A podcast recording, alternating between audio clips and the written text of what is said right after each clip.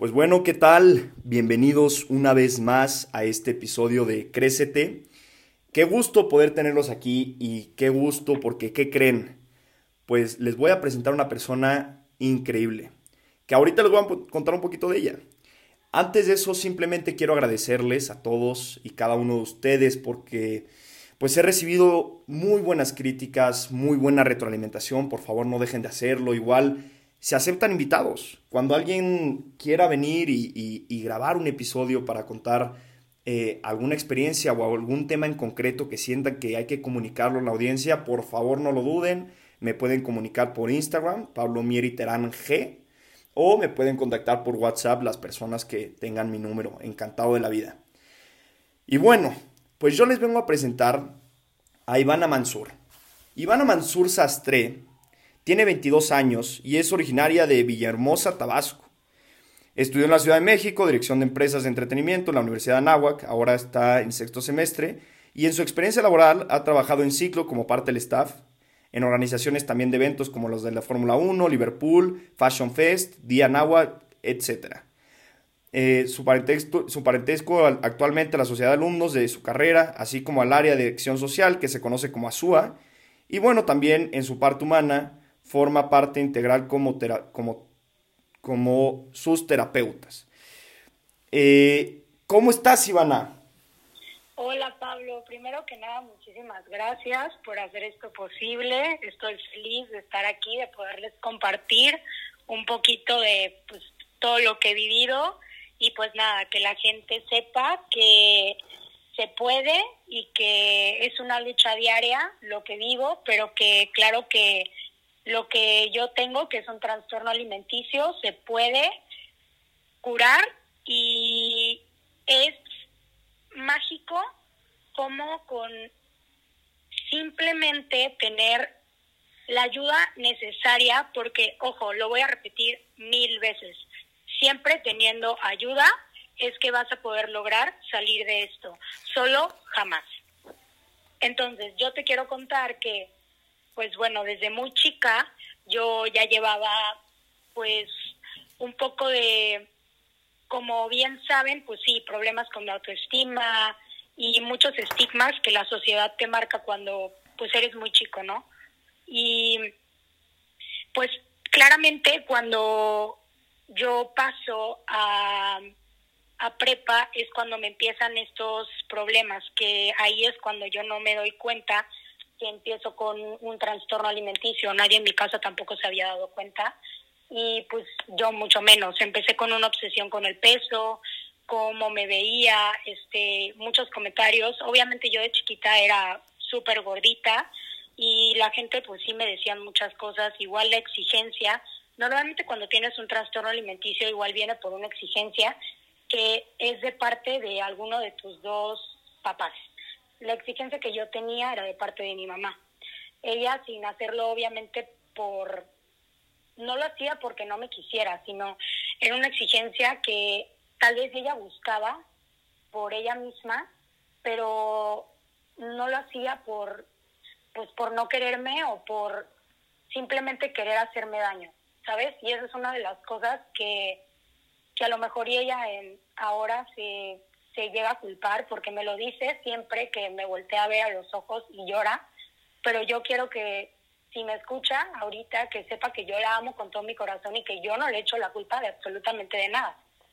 Que eso es algo que pues yo crucé la raya, que yo elegí para mí porque fue una decisión y que al final pues bueno, lo que pasó pues te lo voy a seguir contando. Entonces, ya después eh, conforme pasó el tiempo y pues claro, la dieta de moda, que si todas mis amigas iban bajando de peso, que si unas se veían mejor que otras, que si yo no, entonces fueron unas cosas de comparaciones y comparaciones y bueno, en mi casa la comparación número uno que yo tenía pues era mi hermana. Para mí el tener a mi hermana, que es una persona de complexión muy, muy, muy delgada, para mí era como tener enfrente el peor de los insultos que podría tener. Entonces, y, y ahora lo digo porque yo ya comprendo lo que es ser diferente, pero en ese entonces yo no lo comprendía. Y esto era para todos, absolutamente para todos. Para mí se, se convirtió como en una guerra, pero no tanto como con el de al lado, sino con contra mí, sino como, ah, no, mi amiga está más flaca, ah, no, pues tú no puedes más contra mí, o sea, yo voy. Cuando me voy a la universidad es cuando este problema empieza a tener, pues, como empieza a agarrar un más rumbo.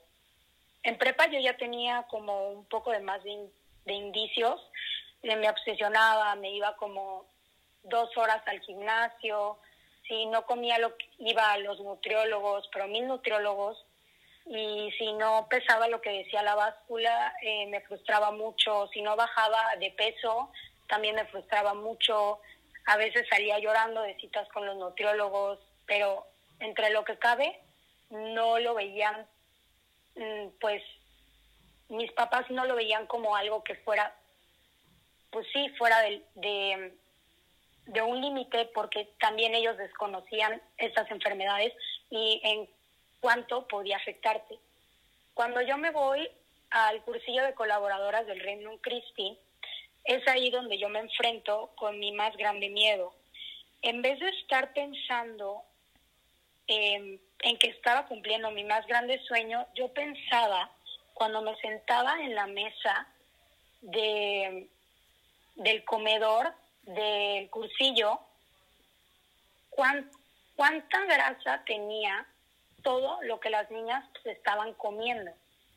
Entonces yo decía, como que la parte de mí decía, es que esto que estoy pensando no es normal, pero creo que también es normal no querer subir de peso.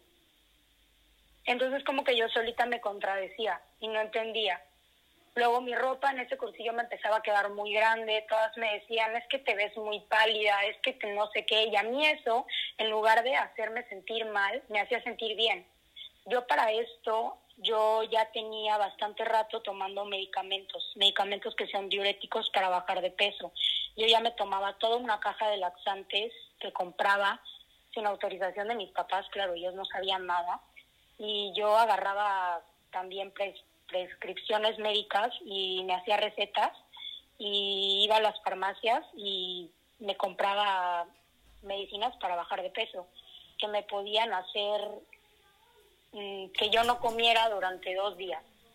Entonces, en el cursillo de colaboradoras yo nada más me la pasaba pensando en si íbamos a poder hacer ejercicio o qué comida de dieta iban a dar, porque si no yo no lo iba a comer. Entonces un día eh, esta fue una de las razones por las cuales me regresé también y es la primera vez que lo voy a decir al público, pero me regresé originalmente porque me dijeron que tenía un trastorno alimenticio y que lo tenía que tratar y que así no me podían enviar a ningún lado. Cosa que, que te lo diga alguien ajeno a ti que conociste hace menos de un mes y que tú no sabes qué es lo que está pasando contigo ni con tu cuerpo y escucharte decir un trastorno alimenticio que, digo, has escuchado toda tu vida, anorexia, bulimia, pero jamás decirte, tú tienes esto, para mí fue como, claro que no, yo no hago esto, yo no hago nada. O sea, es que yo ni siquiera me comporto de esta forma. Me dijeron, sí lo tienes y te tienes que tratar y no te vamos a mandar con estas conductas de riesgo que tienes. Pues yo me fui súper enojada, súper dolida, mal. Llegué a mi casa, estuve seis meses, me puse peor, pero en mi casa lo que pasaba es que se controlaba un poco, porque pues en mi casa un poco más vigilada, con mis papás, em, más estable, siempre ha sido así. Cuando vengo a mi casa todo es más estable, más tranquilidad. Cuando me voy a la universidad a México, obviamente yo me voy como gorda en tobogán. O sea, digo, voy dolida, o sea, me rechazó el Reino Christi, bye, adiós, no quiero ver ningún padre, ninguna consagrada, no quiero ver a nadie. Este, iba toda depresiva, iba con mi trastorno a tope hasta arriba, yo no quería, pero ni pensar en engordar, no sabía si lo que me iba a meter a estudiar me iba a gustar, no sabía nada, no me conocía, veía, me veía en el espejo y yo decía, ¿qué estoy viendo? O sea, nada. Llegué y en lo primero, alcohol, fiestas, niños, yo ahogaba mi depresión en, en todo esto y en lo que se empezó a volver un de vez en cuando que crucé la línea, que esto yo no lo hacía antes y que fue cuando me di cuenta que ahí ya había pasado la línea, cuando por primera vez empecé a inducirme el vómito. Y dije, ay, pues, pues qué bien, nadie me ve, vivo sola, no, nadie me puede decir qué hacer, nadie puede venirme a decir cómo comportarme, nadie me checa en el baño, nadie nada. Pues bueno, ya lo empecé a hacer y yo, según yo, me veía resultados, me veía muy feliz, eh, seguía yo ahogada, en, depresión. Lo que tú habías dicho en el podcast pasado con María y que María también había dicho es que normalmente las personas que tienen bulimia también tienen como es, estos comportamientos compulsivos que son con alcohol o drogas. En mi caso fue con alcohol.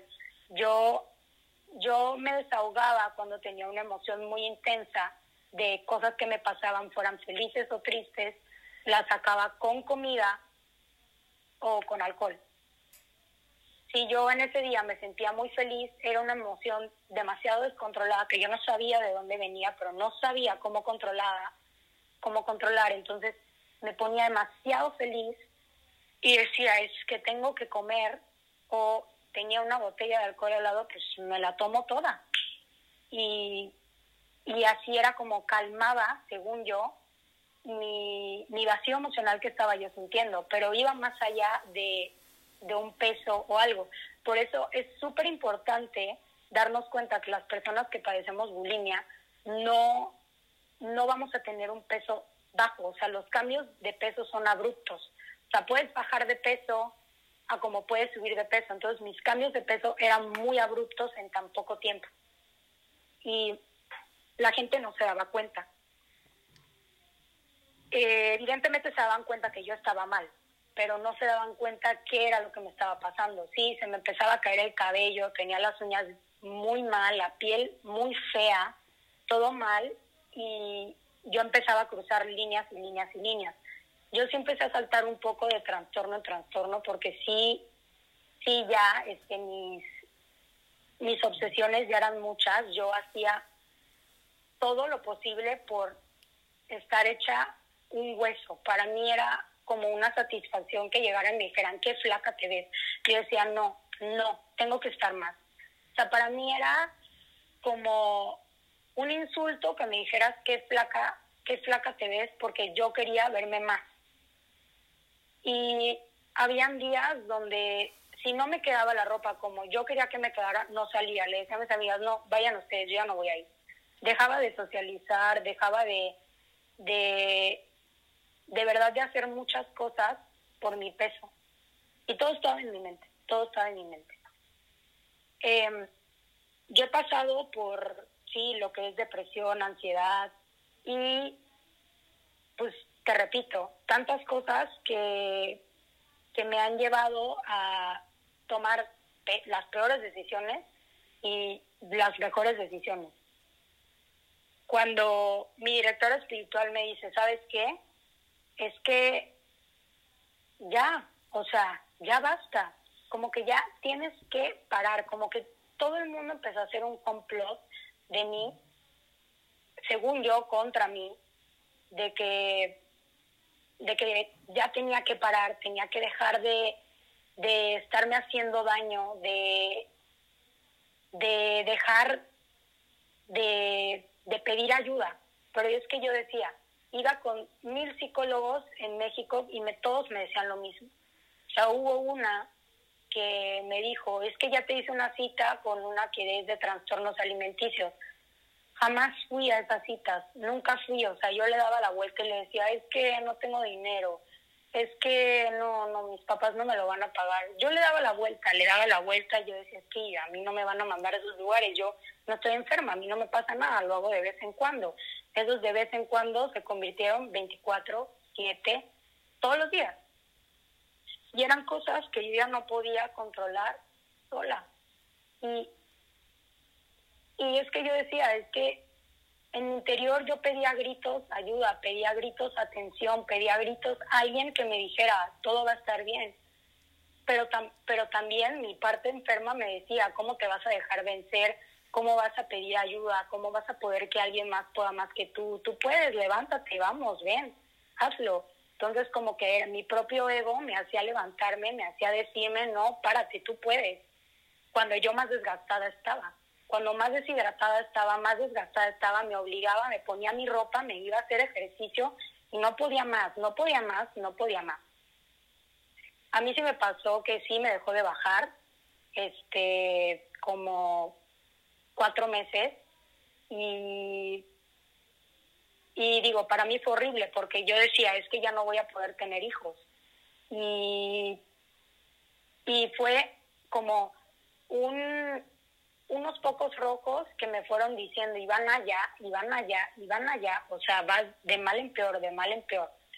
Me ponía en situaciones de riesgo a cada rato, a cada rato, pero era como retándome a mí misma de que es que a mí nadie me va a decir ni me va a venir a retar de que qué tan más mal me podía poner, ¿sabes? O sea, como que era un jueguito que yo traía entre pues sí, entre manos, entre yo y mi otro yo, no sé, era muy extraño. Y, y me acuerdo que una vez que estaba, pues ya, haciendo de las mías, este, una vez me sangró y dije, no, ya esto ya, esto ya está muy mal, ya aquí ya toqué fondo, clarísimo, dije yo, no lo vuelvo a hacer, le escribí a un amigo, me acuerdo, que si lo está escuchando, que quiero que sepa que lo quiero mucho, que ha sido una de las personas que más me ha ayudado y ha sido uno de mis angelitos de la guarda. Le escribí a un amigo cuando estaba yo a punto de subirme a un avión y le dije que si podíamos hablar y me dijo que sí. Hablamos y le dije, ¿sabes qué? La verdad ya no puedo. Este, y él pues me ofreció su ayuda, literal hizo todo, se movió como pudo y pues al día siguiente yo ya estaba sentada en una clínica de rehabilitación hablando con una doctora especializada que me dijo si tienes un problema, te vamos a hacer un chequeo, no sé qué, tienes que decirle a tus papás y él me dijo, ¿les dices tú o les digo yo? Y yo, así en shock de que, o sea, ya me había dicho él, ya me había dicho mi directora espiritual, o les dices tú o les digo yo. Luego mi hermana ve unos mensajes también en mi celular con mi directora espiritual, entonces yo ya no tenía escapatoria o le tenía que decir a mis papás o les tenía que decir. Les digo a mis papás y pues nada, se viene mi mamá un mes y medio entero conmigo a ver todo. Claro, ha sido un camino súper difícil, pero también ha sido súper sanador, porque ha sido de las experiencias donde yo he podido reconocer y he podido sanar desde la raíz realmente lo que ha sido vivir a la sombra de un trastorno alimenticio durante cinco años. Porque esto no viene desde, desde que pues desde que yo decidí pasar límite, viene desde muchísimo antes, desde mucho antes. Y se dice fácil, pero no lo ha sido, ha sido un camino muy difícil el comprender que el vivir con un trastorno alimenticio es, pues sí, se siente, y se siente como vivir en un ataúd donde realmente sí puedes respirar, puedes ver, puedes oír, puedes oler, pero vives una vida siendo enterrado pues vivo, porque no puedes moverte, no puedes correr, no puedes reír, no puedes disfrutar, no puedes cantar, no puedes respirar libremente porque te estás ahogando en una caja puedes ver el mundo, puedes ver la luz a través pues, de un pequeño hueco quizá que, te deja entrar la tapita del ataúd, pero no se disfruta la vida ni la luz completamente porque estás encerrada. Eso es lo que yo sentía cuando, pues sí, lo que yo sentía cuando asfixiada, cuando estaba enrollada en este ciclo y yo quería salir de mi ciclo de vivir con un trastorno. Y lo voy a decir hoy y siempre, aceptarse tal cual somos para poder amarnos. Eso ha sido una de las frases que más me ha llegado, porque si no te aceptas, no vas a poder alcanzar la grandeza de lo que es amarte en totalidad. Y ahí en lo profundo es donde yo, Ivana, encontré que te empiezas a aceptar y comienzas a sanar. Si no te aceptas, porque yo decía, es que cuando entré a la clínica de rehabilitación, estuve como nueve meses, casi un año en esa clínica, yo decía, es que no me amo aún. Y yo decía, a ver, ¿cómo? Me daban talleres, terapias y todo, y yo decía, es que yo me sigo volteando a ver en el espejo y me sigo dando asco. Me veo en el espejo y lo único que veo es a una niña gorda. Y digo, hasta, hasta la fecha me sigue costando, hasta la fecha me sigue costando y sigo, sigo haciendo mis ejercicios de, de, de verdad cambiarme el chip porque cuesta. Y es algo con lo que voy a vivir toda mi vida, pero es una decisión.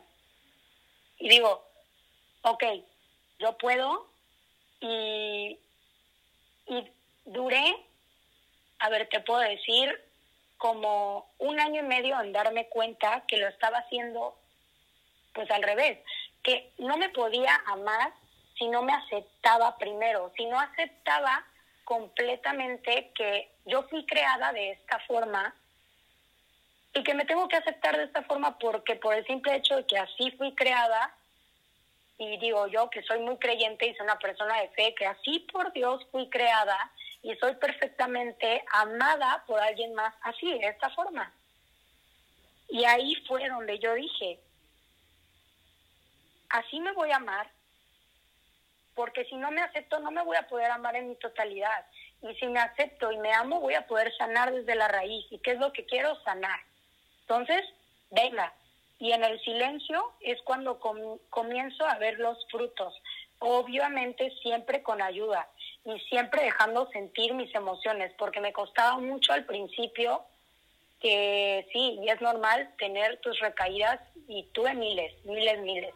También tuve miles y gracias a Dios ahorita no, pero he tenido miles y a lo mejor seguro en el futuro tendré más, pero me levantaré con más fuerza y, y es dejando sentir y fluir mis emociones, porque una de las cosas que a mí siempre me ha costado es el saber reconocer qué es lo que estoy sintiendo. Porque para mí era muy fácil decir, ah, pues no, tráiganme la comida, ya me voy a comer todo esto y listo. Pero es momentáneo, al final me sentía mal. O tráiganme la botella y me voy a tomar todo esto y ya. Con esto, ya. Adiós emociones, no siento nada, no pasa nada, todo bien dejándolas de un lado y no curándolas, poniéndole su curita y vámonos. Adiós. No sé si hasta ahorita tengas una duda, preguntas o algo.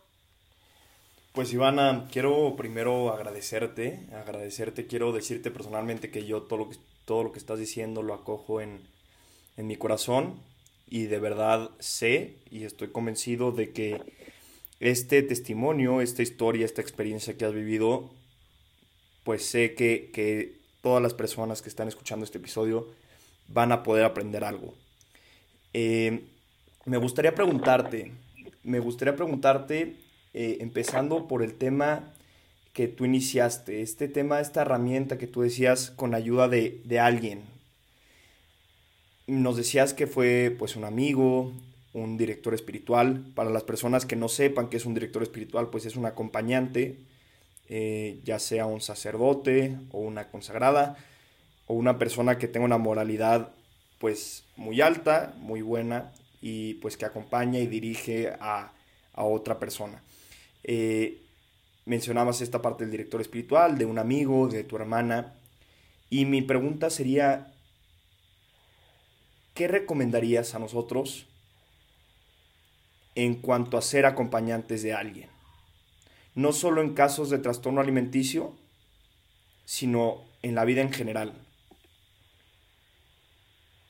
Bueno, yo que he sido también acompañante en muchos casos en otras cosas y en otros problemas, la verdad, yo soy una persona que considero que tú puedes ayudar en la medida en que la persona te permita y que estén tus posibilidades. Hay veces que algunos casos salen de tus posibilidades y bueno, tú te encargas de ayudarlo lo más que puedas. Si la persona no se deja ayudar, tú ya no puedes hacer más. Y es con lo que yo me he quedado y bueno, pues igual mucha gente que se había acercado a mí me intentaba ayudar y yo no me dejaba, pues bueno, ni modo, o sea, ellos no podían hacer más porque pues primero que nada, tiene que, tienes que estar abierto y dispuesto a ayudar, porque digo, tú también como ser humano también tienes tus problemas, también tienes tus cargas, también tienes tus cosas. Yo que soy una persona que la verdad no me rindo con las personas y que soy muy terca también, creo que, y que algo que me caracteriza mucho es que nunca me rindo con mis amigos. Entonces, a mí no me importa si mis amigos me hacen un lado, yo sigo ahí, sigo ahí terca y terca y terca y, y a lo mejor ellos me llegan a odiar, pero lo hago porque los quiero. Y mucha gente que me dice, es que de verdad tu tenacidad, y yo sí, porque es en lograr lo que quiero, y si quiero ver a alguien bien, o sea, lo voy a hacer, o sea, voy a estar ahí hasta lograrlo, hasta que estés bien. Entonces yo creo que hay veces que, y, y siempre lo digo a todas las personas, porque a mí no me gusta utilizar la palabra, siempre voy a estar ahí para ti. Porque no es cierto, hay veces que no puedes. Entonces, yo siempre utilizo la palabra, siempre voy a estar aquí en la medida que yo pueda ayudarte y que tú me dejes ayudarte. Claro. Porque, pues, justo lo que te estaba diciendo, ¿no? Claro. No, y, me gusta eh, cómo estás manejando esta frase. Creo que nos funciona. O sea, algo también importante decirles eh, a ti que estás escuchando el podcast y aquí compartiendo las ideas con Ivana. Pues es que también muchas veces nosotros no somos especialistas. Podemos ayudar, como, como Ivana dice, con un apoyo moral, con una intención, con una intención genuina pero hay personas eh, que nos puede llegar a pasar de involucrarnos más de lo que nos toca e incluso hacerle más daño a la persona o llevarla por un camino que no sabemos. No por malos, genuinamente queremos ayudar, pero muchas veces no podemos cargar con cosas tan pesadas y lo tiene que llegar a ver un especialista e incluso lo que decía Ivana, muy importante, que la persona decida querer cambiar ese aspecto pues malo en su vida. Justo, porque si tú no quieres, no puedes em, meterte más, o sea, y es lo que a mí me pasaba. O sea, muchas personas querían ayudar, mucha gente se acercaba a mí, me decían, oye, fui a un retiro y mucha gente se acercaba a mí y me quería ayudar y yo decía, esta bola de locos me quieren ayudar, o sea, ya por favor, déjenme en paz. O sea, no, no se me acerquen. Y pues sí, unos obviamente se apartaron y era como, ay, pues vaya, o sea, solo obviamente lo, con los que me dejé ayudar, pues permanecieron y hasta la fecha. Y se los agradezco infinitamente a todas las personas y les pido perdón a todas las personas que rechacé y a los que no y que siguen aquí, muchísimas gracias.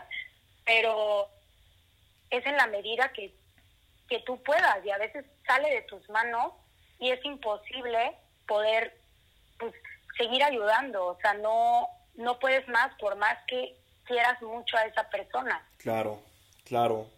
Y Ivana, ahora me gustaría hacerte otra pregunta. ¿Qué te gustaría, o sea, qué te, a ti, a ti qué frase, qué comentarios, qué expresiones, qué actitudes te hubiera gustado recibir durante esta época que la pasaste muy difícil, muy sola? Pues bueno, la verdad, yo creo que me hubiera gustado un poco de más mm, como comprensión, pero no comprensión de los demás, sino a lo mejor comprensión un poco de mi parte. Pero es un poco ilógico de decir, ¿por qué? ¿Cómo voy a pedir comprensión de mi parte si ni yo misma sabía que era lo que me estaba pasando? Pero sí, un poco de comprensión de no ser tan dura conmigo misma, de decir, iban allá, déjate ayudar y van allá. O sea, que no estás viendo lo que está pasando contigo y tú no te estás dejando ayudar. Y también me hubiera gustado, a lo mejor, pues sí, que, pues tal vez, que haya más información o antes o en las escuelas, por ejemplo, que no sé, en mi prepa no hay no había mucha información sobre el tema, o sea, ahorita sí la hay. Y digo, porque se han encargado de llenar las redes sociales de todo esto y creo que es increíble ver todo lo que suben, todo lo que crean, todo porque realmente son enfermedades que de verdad necesitan un espacio y son enfermedades que te pueden llegar llevar a la muerte incluso. Entonces creo que es súper importante que formemos pues a, pues, los jóvenes, sí, sobre estas enfermedades, porque yo creo que a mí me hubiera,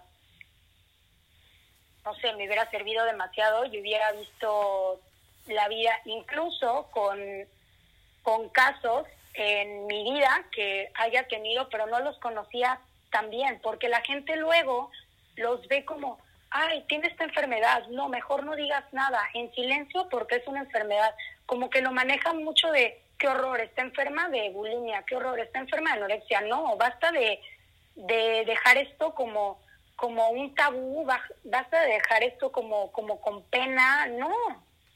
Yo por eso lo digo al aire libre, sí, me enfermé, sí, soy una sobreviviente, pero nada de esto me define, o sea, no soy estas etiquetas.